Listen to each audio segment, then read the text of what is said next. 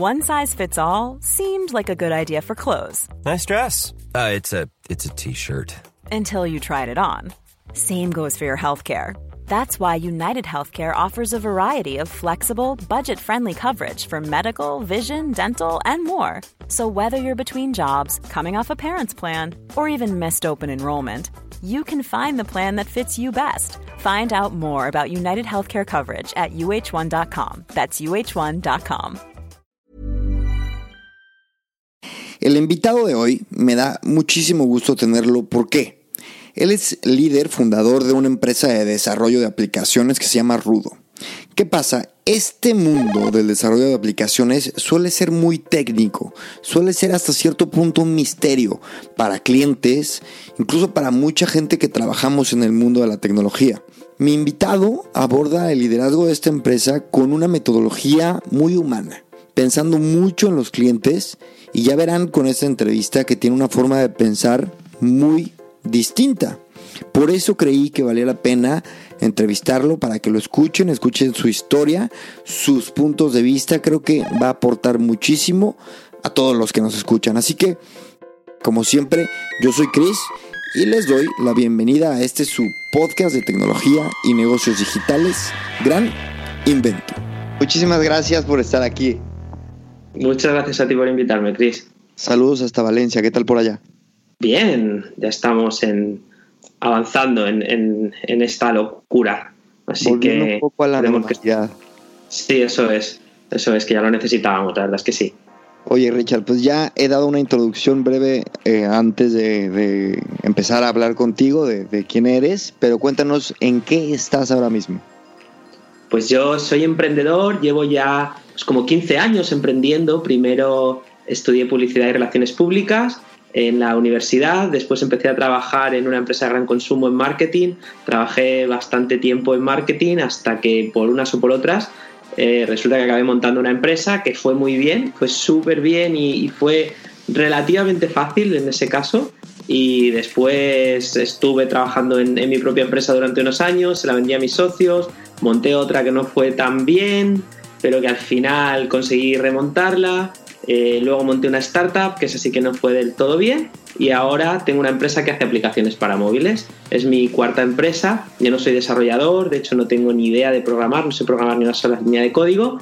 Pero bueno, tengo un socio que, que sí que sabe que es ingeniero, que lleva muchísimo tiempo programando. Somos 26 personas ahora en la empresa, hacemos aplicaciones para móviles y esa es mi ocupación principal. Y la secundaria es que tengo una, tengo una tienda de ropa de una marca inglesa que se llama Superdry, con una camiseta que llevo. Es una, es una franquicia yo tengo una tienda en Valencia también con mi, con mi socio. Genial. A ver, cuéntanos eh, sobre Rudo. Rudo, que es tu empresa de desarrollo de aplicaciones.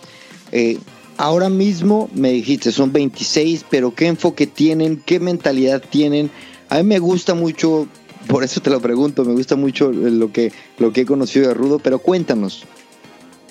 Pues a ver, en Rudo empezamos un poco sin querer. O sea, en, Rudo empezamos porque estábamos montando una startup, estábamos cinco personas en ese momento, me había costado muchísimo conseguirlas, mucho conseguir al equipo, porque, al equipo técnico, eh, a una persona que programara para, para, Apple, a otra persona que programara para Android, a una persona que programara la parte que no se ve, lo que se llama el back. Estaban esas, tres personas, otra persona que colaboraba como más en temas de marketing y yo, y, montamos una startup. Me costó muchísimo, como he dicho, conseguir ese equipo, pero esa startup no iba. Entonces dijimos, bueno, ya que sabemos hacer aplicaciones, porque sabíamos hacer al menos la nuestra, dijimos, vamos a hacer apps para otros. Y eso lo que fue llevando es que poco a poco nos convirtiéramos en lo que, en lo que somos. Fue algo, como digo, que, pasó un poco sin querer. No es que tuviéramos una estrategia cinco años de lo que íbamos a hacer, no es que yo tuviera un sueño de montar una empresa de aplicaciones, no es que yo hubiera me dedicara a eso porque yo ni siquiera sé programar, como os he dicho. Eh, lo que pasa es que sí que pues como supimos aprovechar una oportunidad y aprovechar un equipo para seguir adelante. ¿Qué enfoque le quisimos dar desde el principio?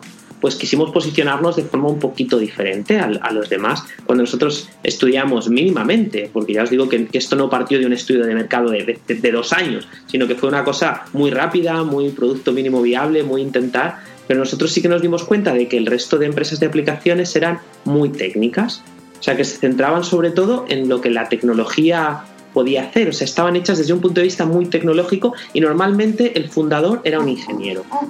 Nosotros quisimos darle una vuelta y quisimos hacerlo más humano y quisimos enfocarnos en, en lo que las personas podemos hacer y, las personas del equipo de Rudo lo hacemos con tecnología, pero quisimos hacer eso, un enfoque muchísimo más humano. ¿Qué quisimos hacer nosotros? Juntar a gente que, pudiera programar muy bien, gente que, quisiera estar a gusto programando, que le gustara lo que, lo que hace y, y hacer que estén muy cómodos. O sea, quisimos hacer una empresa en la que mole trabajar en la que se esté a gusto. Y, yo siempre pienso que cuando tú estás a gusto haciendo lo que haces y te gusta, pues tus resultados son muy buenos.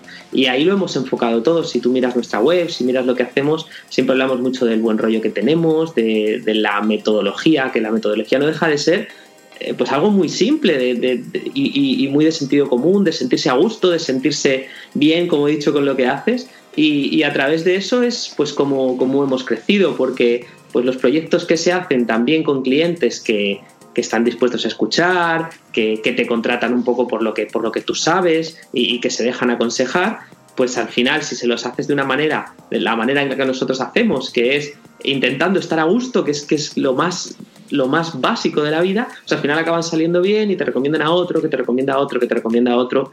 Y esa es un poquito la filosofía que nosotros seguimos.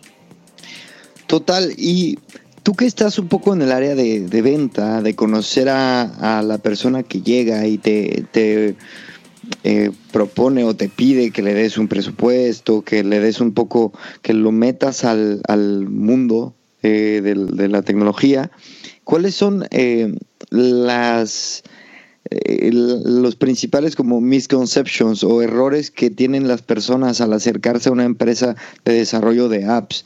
O sea, mucha gente se me ocurre que piensan que es como una mina de oro. No sé, cuéntame un poco cómo es ese acercamiento con el cliente. Eso es lo, principal. O sea, la mayoría de la gente piensa que hacer una app es algo muy sencillo. Al final una app, nosotros hacemos aplicaciones, pero al final nosotros lo que hacemos es proyectos de software de desarrollo de software. Daría igual si hiciéramos una aplicación o una web compleja en la que haya transacciones o, una plataforma, cualquier tipo de, software. Y se piensan que es muy sencillo, pero no, no dan un paso más allá, quizá por desconocimiento, porque al final como, como una aplicación o un software es algo que digamos que físicamente ocupa poco, que se ve como en el móvil, que hay muchas, pues tendemos a pensar que todos son iguales. Entonces piensan que es muy sencillo, muy sencillo de hacer y luego sobre todo muy sencillo de hacerse rico con una de estas aplicaciones. O sea, porque la gente ve el que ha hecho Facebook, pero no se da cuenta de que en Facebook trabajan pues igual te estoy diciendo una, tontería, pero creo que unas 50.000 personas en el mundo, que probablemente tenga 2.500 ingenieros, los mejores pagados en Silicon Valley. Y claro, mucha gente se acerca a nosotros pensando que podemos hacer un Facebook dos personas y en dos meses.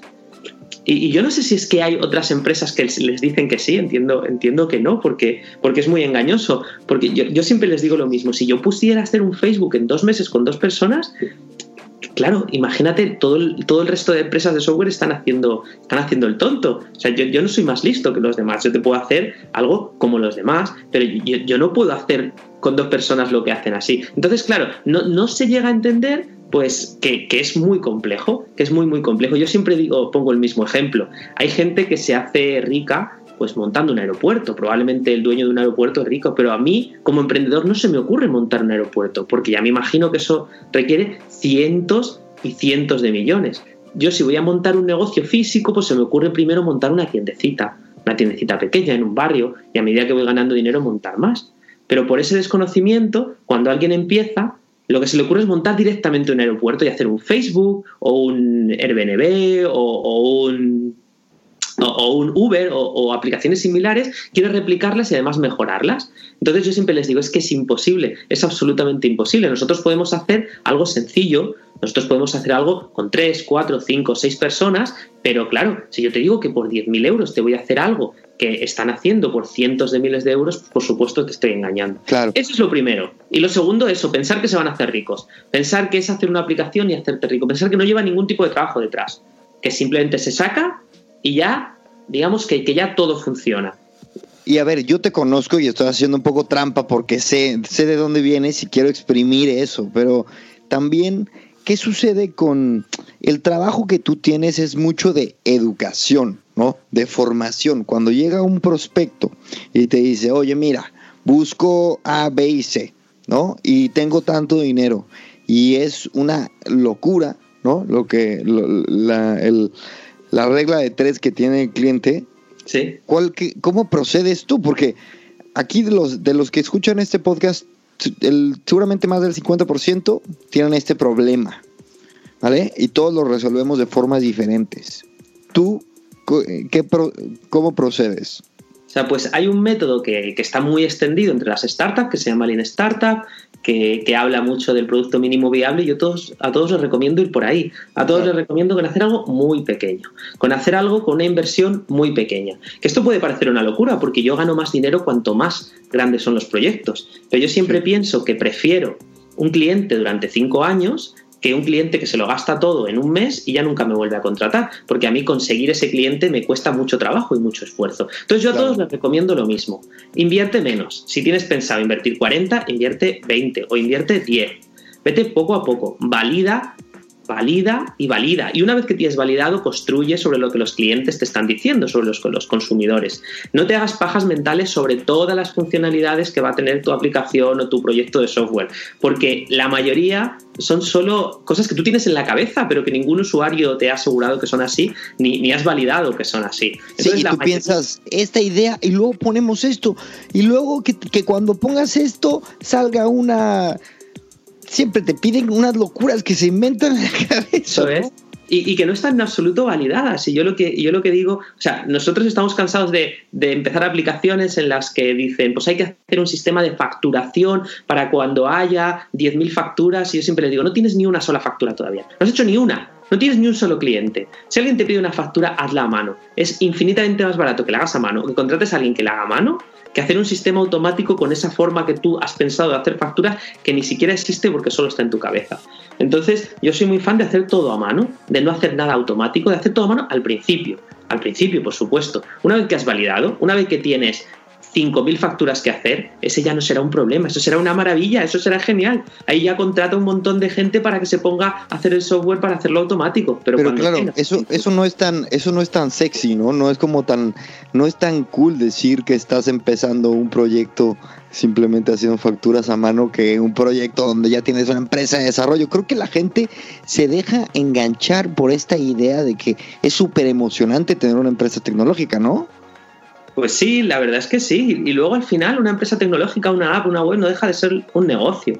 Es un negocio solo que tienes herramientas diferentes, tienes herramientas digitales, pero, pero es que no, no tiene mucha diferencia. Yo tengo una tienda de ropa, un negocio físico, aburrido, un, un, negocio de toda la vida en la que viene una persona, se prueba una camiseta, se la vendes y, se la lleva a su casa. Y luego tengo una empresa tecnológica. Pero cuando tenía una startup en la que hacíamos cosas súper escalables, yo, siempre veía que era lo mismo. Al final tienes un usuario, un cliente, alguien que, que te va a, dar de alguna manera dinero porque tú le ofrezcas un servicio un producto similar. Tienes que ir validando que eso funciona y ir escalándolo. No, no es que es lo mismo siempre en, todos los tipos de negocios. Y, y, no, es, no, es, no es más cool en, si es digital. Realmente para mí siempre, para mí es, es igual. Y cuando haces marketing, pues usas diferentes herramientas. Si haces marketing, digamos, físico, haces marketing digital, pero no deja de ser lo mismo. Es descubrir las necesidades que tienen tus consumidores e intentar satisfacerlas. O sea que no deja de ser, no deja de ser siempre lo mismo, no deja de ser un negocio y las posibilidades de hacerte rico en un negocio son muy similares.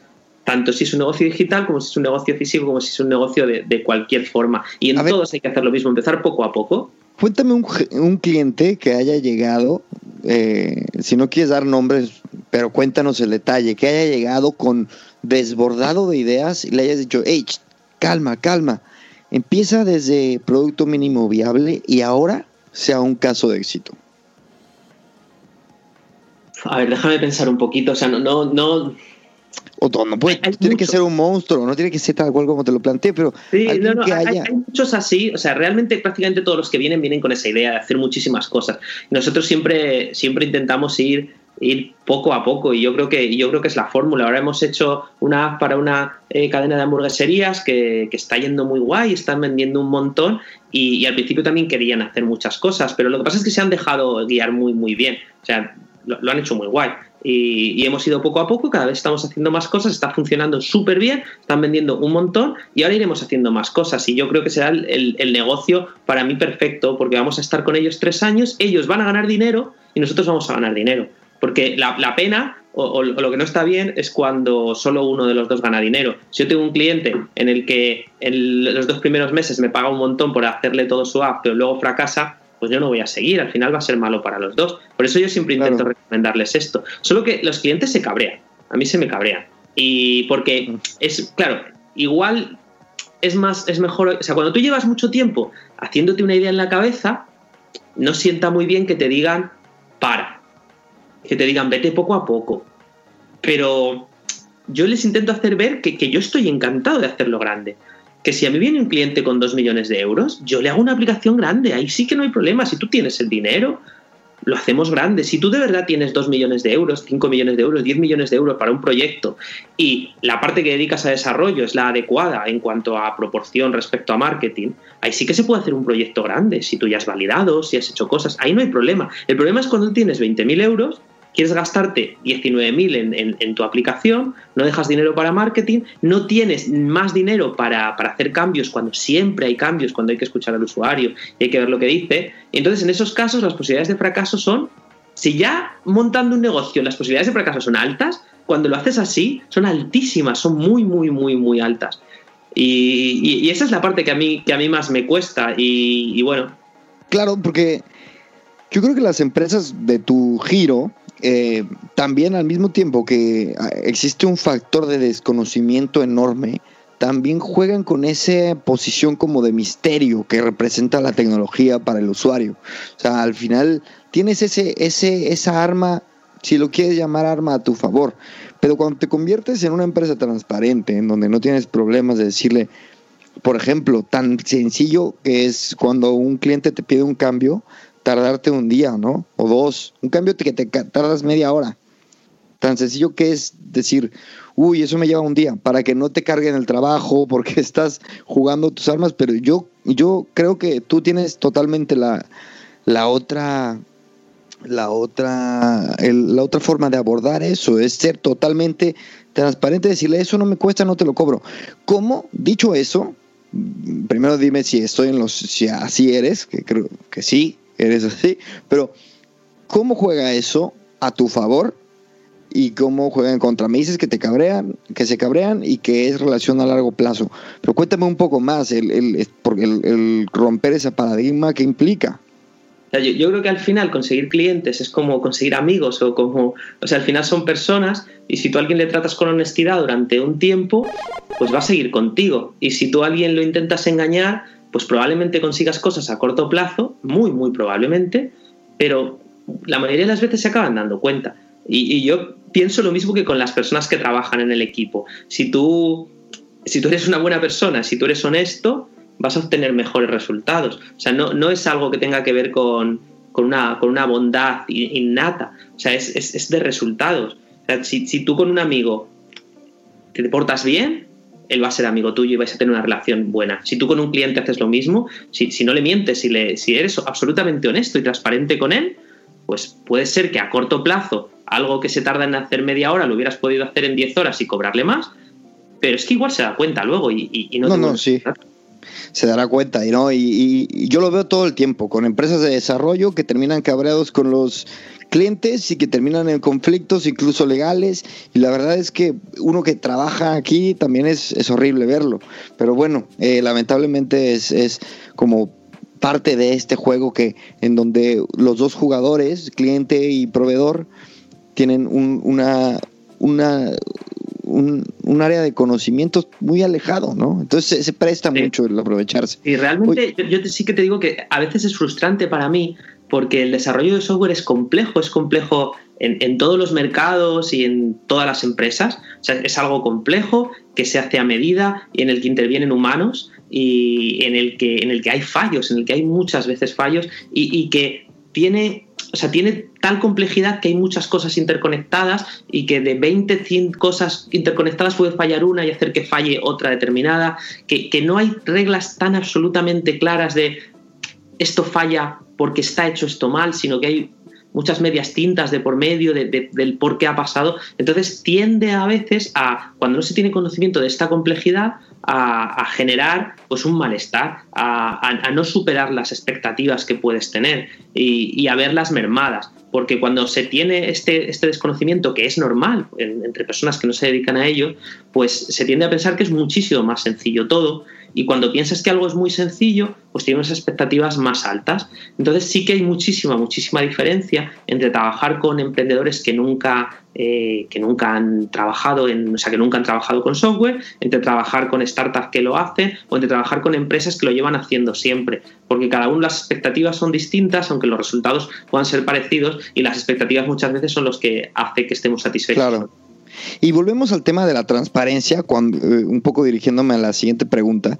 Yo, este podcast es un ejercicio como obviamente de hacer networking, pero también de conocer y que me conozcan. Eh, ese es también una parte de los objetivos.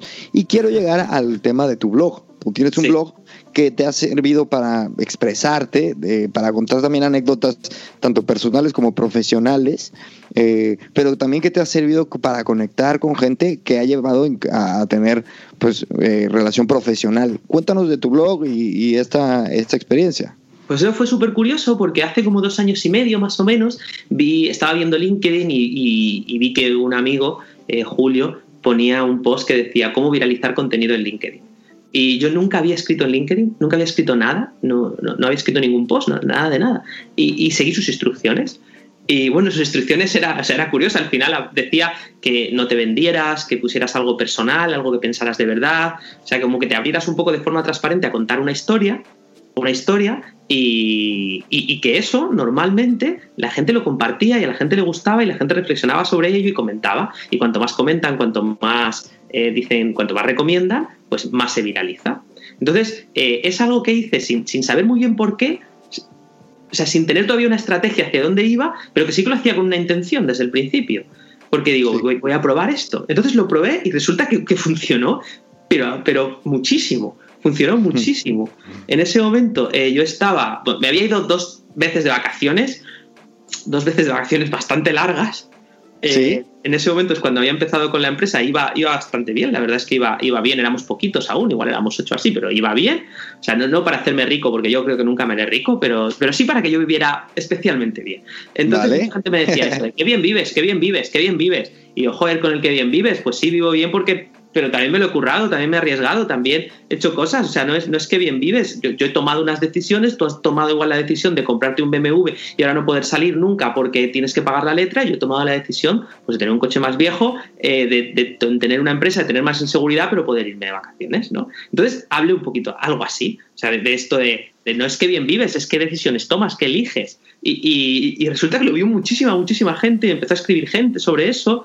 Y yo dije, anda, qué curioso. O sea, qué curioso que, sí que me está escribiendo gente eh, por, cosas profesionales y por cosas no profesionales sobre eso. Y, decidí montar el blog. Y escribí eso en, mi blog, esa, que fue la primera entrada, y empecé a contar cosas eh, o sea, muy reales de lo, o sea, de lo que pasa en mi empresa, de, pero de los resultados, de cómo consigo gente para trabajar, de mis frustraciones, de las cosas que me salen bien y de las cosas que me salen mal pero no, no venderme. O sea, no, no, no, no venderte, o sea, no, no, hacer una, esto es lo que hacemos en mi empresa que es súper buena, sino, sino contar historias del, del, día a día, que ya digo, unas salen, unas muy guays porque me han salido muy bien y otras me han salido fatal. Y resulta que tiene un tirón brutal y, cada vez pues, he ido teniendo más contactos y, y de ahí, o sea, yo escribo sobre que tengo una tienda de ropa, pero eso lo ve gente y resulta que me escribe una persona que me dice que quiere hacer una aplicación y al final se la acabamos haciendo y se genera un negocio. Entonces he visto que es una, es una herramienta buenísima. Y claro, una vez más me doy cuenta de que esto vuelve a, lo que ya he repetido dos veces y, no, estaba previsto, soy un pesado con esto, que es las relaciones, que es que si, si tú te encuentras a alguien por la calle y lo primero que le dices es, hola, yo tengo una empresa de aplicaciones, hacemos aplicaciones muy buenas, es, claro, no, no, si tú te encuentras a alguien por la calle, sonríele, dile hola, pregúntale cómo está, pregúntale qué, qué, qué, le ha pasado en el día, sea amable, escucha y, genera una relación de afinidad si es que sois afines, porque igual ni siquiera lo sois. Pero es que si eres afín, luego ya saldrán las cosas, pero saldrán ellas. O sea, saldrán, es que van a venir. Y, así pasa con, pues, con los empleados, con los amigos, con los clientes y con cualquier cosa. Esto va de relaciones y, no te puedes ir a vender nada más empezar porque genera un rechazo brutal.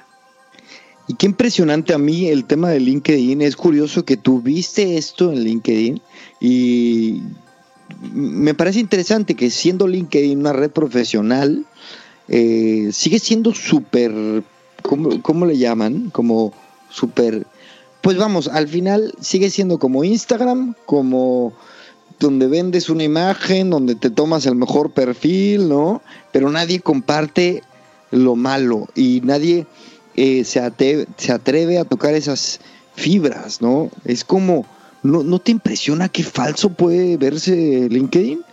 Claro, al final no deja de ser una red social.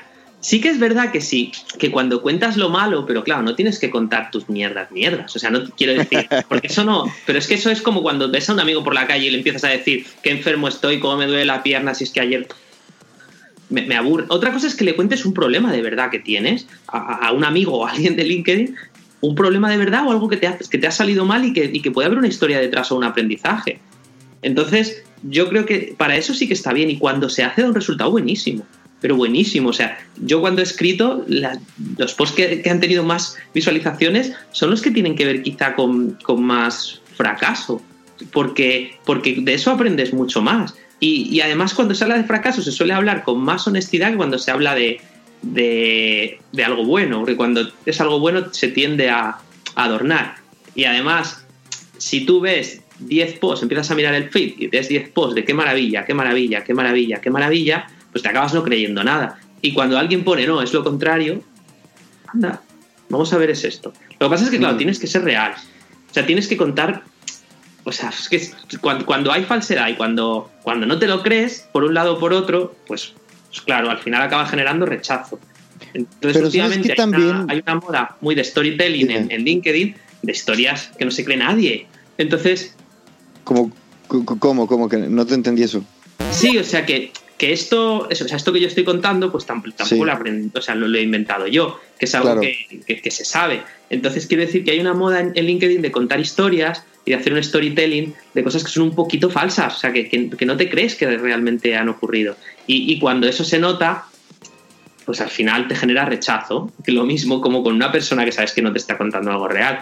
Entonces, yo creo que hay que ser, hay que ser honesto y hay que, y hay que ser real y contar cosas que de verdad hayan pasado, que de, que de verdad te, de verdad te hayan pasado a ti. Y, si las cuentas así, y pues es, cuando se nota que, es de verdad y cuando te puede generar un aprendizaje. Ya a mí lo que me llama la atención, y de hecho lo publiqué en LinkedIn, yo en su momento fui director de marketing de una, una cadena de comida Tex-Mex aquí en Madrid, es muy famosa, se llama Taco Away. Y cuando yo publicaba cosas, tenía una popularidad en el 2017 brutal, ¿no? Publicaba cualquier tontería y 100 likes. Y después me cambio de consultor de estrategia digital a un trabajo mucho más, de verdad, mejor remunerado, más prestigio, más responsabilidad, pero el título no se oye tan rimbombante, ¿no? Y publicaba uno, una cosa, dos likes. Entonces de repente dije que necesito poner director de marketing para tener algo de resonancia.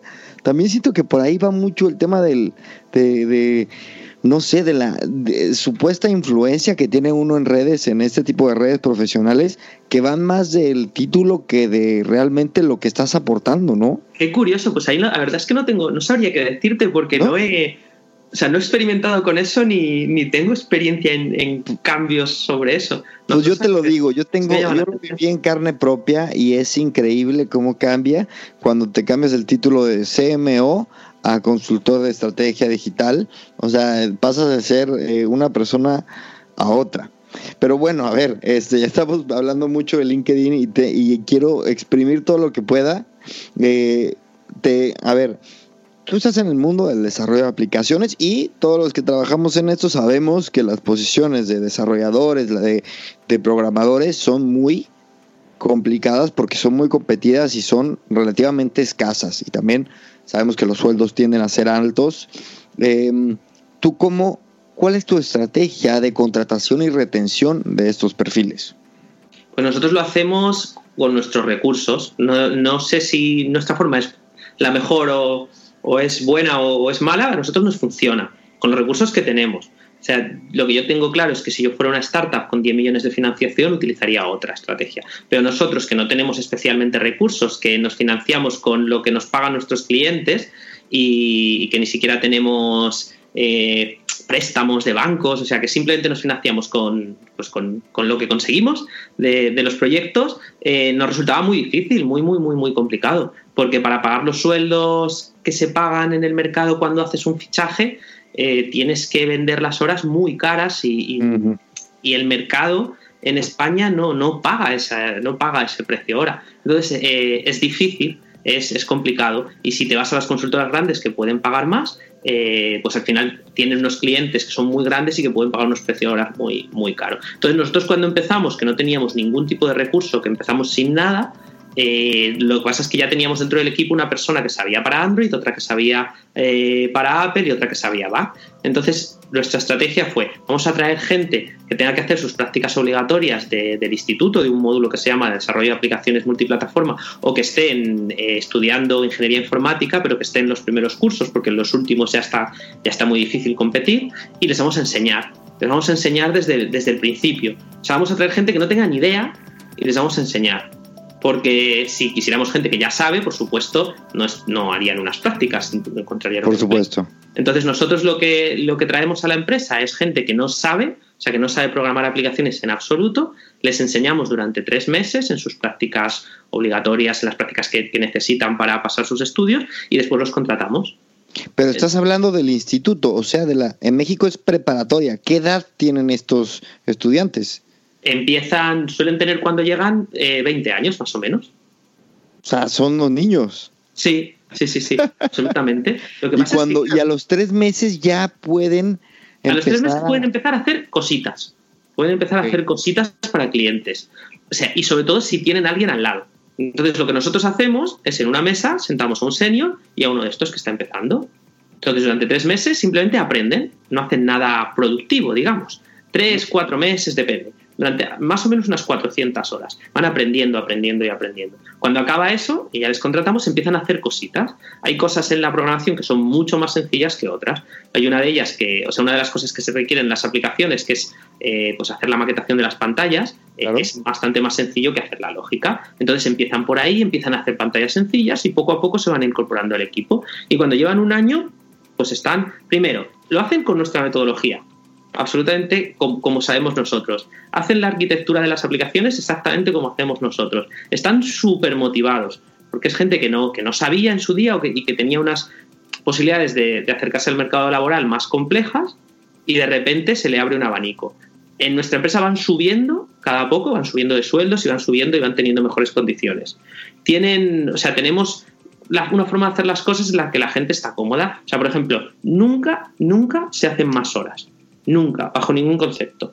O sea, nadie hace ni una hora más ni recibe una llamada de nadie fuera de su horario. Y además el horario es flexible. No es una flexibilidad del 100%, pero sí que hay una flexibilidad para entrar, hay una flexibilidad para comer, hay una flexibilidad para irse. Pero más o menos en nuestros desarrolladores a partir de las cuatro y media, 5 ya no están trabajando. Nunca trabajan a partir de esa hora, bajo ningún concepto. O sea, nunca. Y cuando un cliente además lo pide, pues yo le digo que no y a veces perdemos clientes por eso, pero ganamos desarrolladores, porque ellos están a gusto, ellos saben que en otro sitio les iban a llamar por la tarde, les iban a, les iban a hacer quizá más horas, o sea, cosas que no se deberían hacer, pero acaban haciéndose, y eso hace pues que estén más cómodos. Además, curiosamente, nosotros, eh, no sé si curiosamente o por nuestra forma de hacer las cosas, acabamos siempre contratando a gente que, le gusta mucho programar, o sea, pero, pero como al típico programador, como al, como al prototipo pobrecitos, pero al, prototipo, y lo digo sin, nada peyorativo absolutamente, sino con todo el cariño del mundo, como al típico que friki que le encanta estar con el ordenador y, que le gusta y que lleva programando desde los 12 años. Ya, lo digo que, ya digo que lo digo desde un punto de vista súper cariñoso y súper bien. Más friki que yo no hay nadie. Mm. Entonces, están muy a gusto trabajando con eh, aquí, o, al menos lo parece porque no se van. Y, y luego, pues hacen muchísimas actividades sociales por ellos mismos, quedan un montón, entonces están a gusto y, es eso. Oye, ¿y adultos tienen, o sea, eh, eh, también ¿Tienen esto con, con adultos, con bootcamps o, ¿sabes? O, solamente con jóvenes? O sea, nosotros eso lo podemos hacer. Hemos creado una cosa que se llama Academy, en el que podemos enseñar a alguien que tenga conocimientos de programación, pero que no tenga ni idea de programar aplicaciones, en tres meses puede estar haciendo cosas.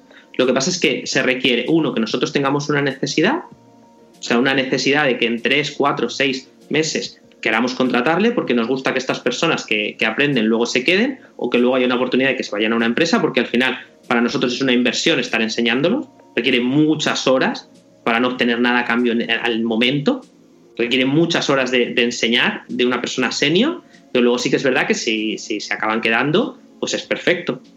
O sea, se acaba ganando por las, dos, por las dos partes. Y el único requisito es que tengan tres meses full time. O sea, full time en Valencia, sentados al lado de otra de estas personas. Y puede ser una persona de 20 años, de 25, de 30, de 35. Sí que es verdad que no se ha dado el caso. Las personas que lo han hecho son, son muy jóvenes.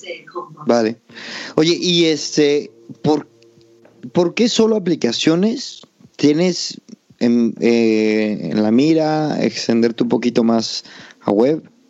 Pues puede ser, pero por ahora lo que nosotros eh, pensamos es, o sea, yo vengo del mundo del marketing.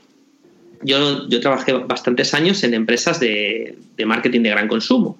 Entonces yo recibía a muchísimos posibles proveedores, muchísimas agencias de marketing que hacían una de las cosas que nosotros necesitábamos, desde diseño de packaging hasta publicidad, muchas cosas. Entonces, yo me cansé de ver a, un tipo de empresa que a mí no me convence personalmente, que es empresas de una o dos personas que hacen todo.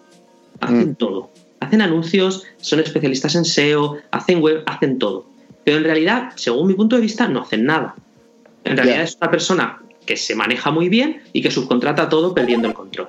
Entonces a mí no me convence eso, no, me gustaba ese tipo de proveedor, a mí me gustaban más mm. los especialistas. Es una cosa personal.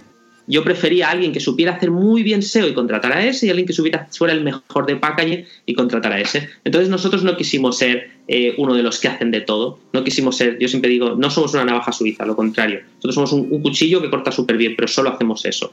Preferimos ir por ahí, creo que hay un mercado gigante, gigante, y al final pues puedes conseguir crecer eh, o ampliando tus servicios o, ampliando el número de clientes. Y por eso, por ahora nos hemos centrado en, las aplicaciones. Vale. Y hacia el futuro, claro, esto, esto lo pensamos cuando éramos cuatro y hemos seguido. Ahora somos 26, es mucho más complicado conseguir trabajo para todos, obviamente. O sea, hay que hacer una labor comercial mucho más importante. Y es posible que ampliemos ciertos servicios, pero ciertos servicios. Eso no significa empezar a hacer marketing digital, empezar a hacer SEO, empezar a hacer... Sí, no, no, no, no, qué locura. Oye, mire, tú que has estado en el mundo de la startup, yo aquí invito mucha gente que ha tenido éxito en el mundo de, la startup y tú eh, eh, estuviste en ese mundo y ahora en, el, eh, en una empresa que presta servicios, que cobra por hora, que no busca escalar, al menos no con, vamos, no escalar como una startup. Y todos dicen que, bueno, trabajar en startup, menos la gente que no trabaja en, en startup, dicen que trabajar en startup es lo más duro del mundo y quiero que me digas tu punto de vista. Antes de, dentro de una startup y ahora en la cabeza de una empresa más normalita, por llamarle de una forma, ¿cuáles son las mayores diferencias? Cosas buenas y malas de, del, Para de mí, diferencias. una startup, por definición, es una empresa eh, que está en un mundo pues, de incertidumbre, porque se está prácticamente inventando un modelo de negocio y que es altamente escalable o que puede llegar a serlo en la mayoría, gran, gran mayoría de las ocasiones, las startups necesitan financiación externa. Y en la gran, gran mayoría de las ocasiones, por no decir el 99%, el único fin de una startup para los fundadores o para los inversores es hacer un exit, que es venderla. Correcto. Eso es, eso es un poco lo que para mí define a una startup. Lo que define una empresa de servicios, pues es una empresa que se financia con sus clientes y, y que puede tener un largo recorrido, tanto para los fundadores como para los posibles inversores. Entonces, teniendo en cuenta que el objetivo es muy diferente, la forma de hacer las cosas también lo es. En una startup, los fundadores, el, trabajo del fundador, sobre todo del CEO, es buscar financiación, es asegurar los recursos y, eso es con, financiación. Y a mí eso no se me daba especialmente bien. De hecho, no, se me daba fatal, vamos, se me, daba y se me da fatal. Eh, para mí requiere pues una labor muy de venta y muy comercial hacia posibles inversores para conseguir rondas continuamente. Y, bueno, pues es, un trabajo que es genial, pero que a mí no se me da especialmente bien. Yo cuando he tenido otras empresas, siempre han sido de este tipo, empresas de servicio, empresas de producto, pero que se financiaban con sus propios, con sus propios clientes. Y, esa otra forma, pues no, he conseguido hacerla. Ya digo que no digo que esté mal, digo que hay que tener muy en cuenta cuáles son las funciones. Eh, pero tu trabajo es sumamente comercial, ¿no? También. Tu trabajo también es sumamente comercial. Claro, lo que pasa es que ahora, digamos que yo vendo mis servicios, son los servicios que, que yo he organizado, los servicios que, que tiene el equipo que, que, yo, que yo dirijo. De la otra forma, vendo, acabas vendiendo más. Pues, una idea. Una idea, sí, de cierto modo acabas vendiendo una idea o una visión que va a suceder en un momento determinado. Entonces, quizá yo consigo más credibilidad interna cuando lo que estoy vendiendo es algo físico que, que noto, que yo toco, que sé que existe, que cuando tengo que vender algo que, que realmente no existe todavía. Entonces quizá, quizá va un poco más por ahí. Pero sí, en, los dos casos es comercial, solo en cada uno tienes unos eh, alguien a quien vender. Pero cuando eres un CEO de una startup, eh, te dedicas a buscar financiación, básicamente. básicamente ¿Y cuáles son las mayores bondades de este, de este modelo, de tener una empresa de servicios? O sea, cuando tienes una empresa de servicios, al final, digamos que todo depende un poquito más de ti, o sea, es, algo más tradicional, eh, pero está todo más hecho, tiene un poquito menos de, tiene bastante menos incertidumbre, perdona. Eh, en una startup, pues te lo estás inventando todo de repente. Claro, es apasionante. Es, es, es, una, es una, locura. ¿Lo echas de menos? Nuevo. ¿Perdona? ¿Lo echas de menos o, la, o ya? cerraste el capítulo. No, no, no, en absoluto. O sea, tiene cosas muy buenas. Tiene cosas muy buenas. Yo, yo en la época en la que estaba montando la startup me lo pasé genial. O sea, era aprender todo el tiempo, todo el tiempo. O sea, desde toda la palabrería imprescindible que, que, yo, no, yo no conocía, llegas ahí y dices, es que no sé ni de qué me están hablando, porque el 50% de las palabras que me dicen es que no lo he sabido en mi vida. Pues de todo eso hasta cómo funciona, o sea, a mí me pareció apasionante, yo aprendí muchísimo. Solo que sí que es verdad que yo estoy más a gusto o me muevo mejor en, una empresa poquito más, es que ya no sé llamarlo tradicional. Pero eso no significa que, tradicional. que, el otro me guste menos. Simplemente considero que me muevo mejor. Igual me muevo mejor porque tengo más experiencia. Igual si me moviera a la otra parte, eh, pues conseguiría, conseguiría hacerlo. Pero sí que es verdad que la parte de buscar financiación me gusta menos.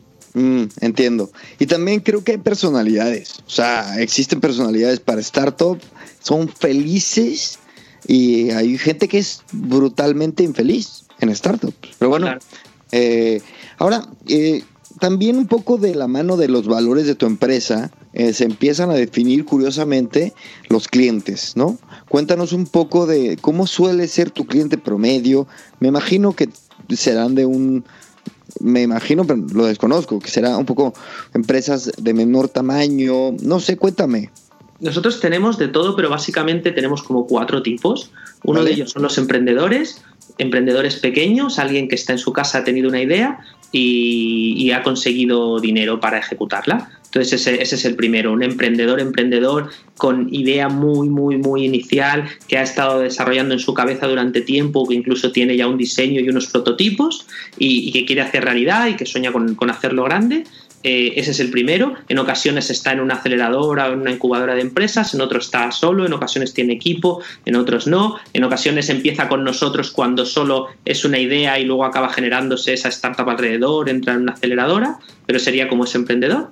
El segundo serían startups que ya están de alguna manera consolidadas o que ya tienen o que ya tienen financiación y que requieren pues servicios adicionales de desarrollo suelen tener dentro ya pero requieren pues esos servicios adicionales porque pues, como tienen financiación necesitan más rapidez o, necesitan más funcionalidades en un determinado en un determinado momento.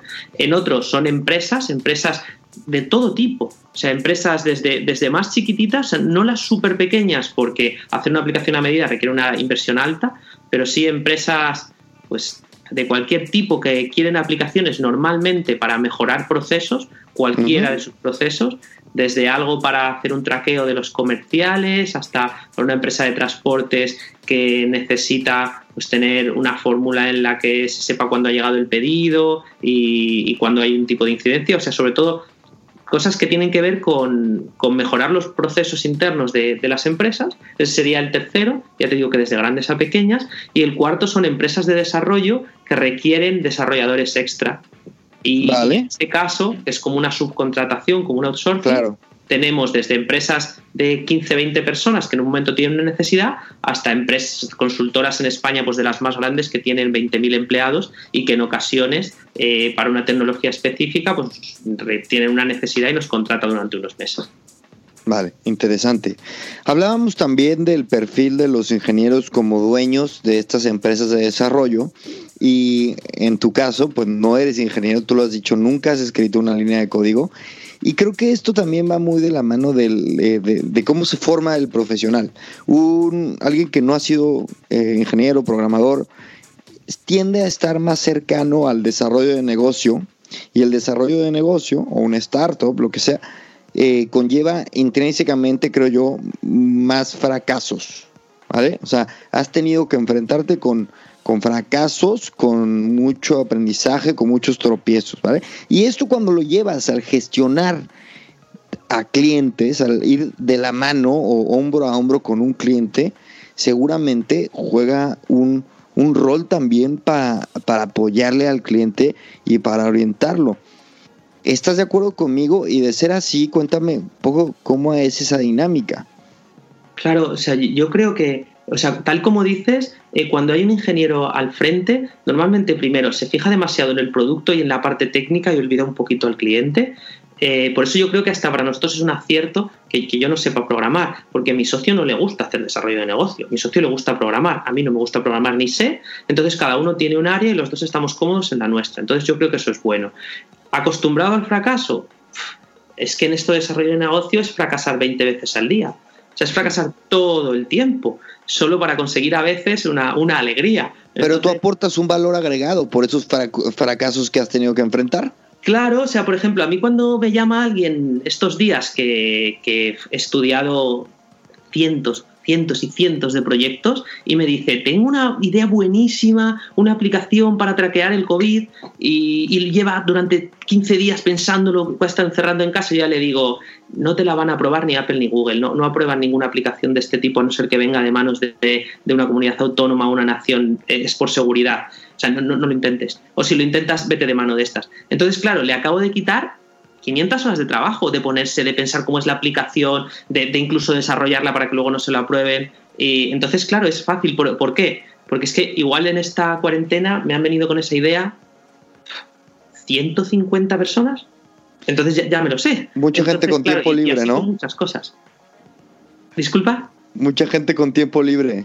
Claro, claro, absolutamente. Ahora, o sea, yo, durante este tiempo he trabajado más que en mi vida porque hay mucha gente con tiempo libre que tiene ideas eh, que, no, que no sabe cómo desarrollarlas. Entonces, bueno, hay algunas que salen porque, porque tienen dinero, porque tienen posibilidades, y hay otras que se quedan en nada porque no deja de ser una idea sin, sin un trabajo detrás o sin un fundamento.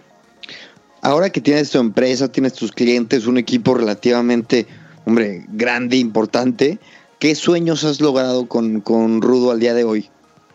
Oh, pues a mí me encanta sobre todo ver crecer a la gente, a mí me flipa eso, me, me encanta cuando, cuando la gente o sea, cuando en Navidad les hice como una encuesta de, qué pensaban o qué mejorarían y, muchos decían, jo, es como una familia y cosas así. Para que esto suena típico, suena muy típico, de verdad que a mí me alucina alguien que ha entrado con 19, 20 años y, que de repente ahora está llevando un equipo eh, de, de 10 personas, organizándole con, con herramientas muy top que están usando en, Silicon Valley, cosas así, a mí eso me flipa. Y luego la segunda cosa que me encanta es que yo me pueda ir como el año pasado cuatro meses a Tailandia y estar trabajando desde allí. O sea, eso para mí es el éxito supremo. Eso es, eso es lo, que más, lo que más me gusta. No sé si lo podré hacer más con esto del COVID, pero, pero poder hacerlo el año pasado ha sido de las mejores experiencias de toda mi vida. El poder haber organizado todo para ser súper prescindible y, y, para poder estar a, a no sé cuántos kilómetros, 10.000 kilómetros, trabajando desde allí. Última pregunta. ¿Qué sueño sigue por cumplir para Rudo y para ti? Pues yo, o sea, desde el principio quisimos ser la empresa de desarrollo más creativa de España en cuanto a aplicaciones, o sea, ser como el referente de los top, top, top, y eso, claro, cuesta, cuesta más de lo, de lo que yo pensaba. O sea, yo, yo quiero ser eso, que seamos los top absolutos en España cuando se quiere hacer una aplicación que, digas, vale, la, clave está, la clave está en rudo. No, no harán webs, no, no harán marketing, no harán otra cosa, pero estos son como la clave. Como yo tengo en mi cabeza los, mejores en packaging, los mejores en eh, cuando vas a hacer un anuncio, los mejores en diseño, eh, eso sería lo que me gustaría y para eso, para eso estamos trabajando. Richard, un mensaje para los que te escuchan. Un mensaje, uy, qué difícil, no, sabría, no sabría decirlo, pues... Que te sigan, que... no sé. Eh, nada, si alguien, si alguien quiere saber un poquito más sobre mí, puede entrar en mi web. ¿Cuál es tu blog? Eh, se llama richardmorla.com, que es eh, como, como, mi nombre y como mi apellido, y ahí voy contando, como he dicho, pues cosas que, cosas que me van pasando. Eh, cualquiera que, esté escuchando esto y quiera emprender, yo siempre digo que, es genial si te gusta la incertidumbre, pero que es muy difícil, que es muy difícil, que no que, hay más posibilidades casi a veces que toque la lotería que, esto vaya bien y, ya muchísimo más si lo que pretendes de esto es hacerte rico. Si pretendes vivir de otra manera y, a veces con, menos incluso que, compañeros que, que, puedan estar trabajando en una empresa, pues, pues puede, ser, puede ser una buena opción. Es, apasionante, pero es complicado. Muy bien. Richard, pues muchas gracias otra vez. No me cuelgues, recuerda. Y a todos los que nos, nos escucharon, muchas gracias y chao.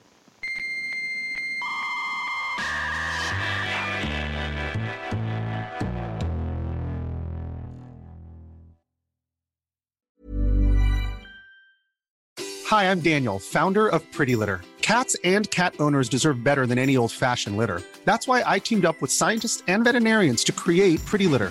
Its innovative crystal formula has superior odor control and weighs up to 80% less than clay litter. Pretty Litter even monitors health by changing colors to help detect early signs of potential illness. It's the world's smartest kitty litter. Go to prettylitter.com and use code ACAST for 20% off your first order and a free cat toy. Terms and conditions apply. See site for details.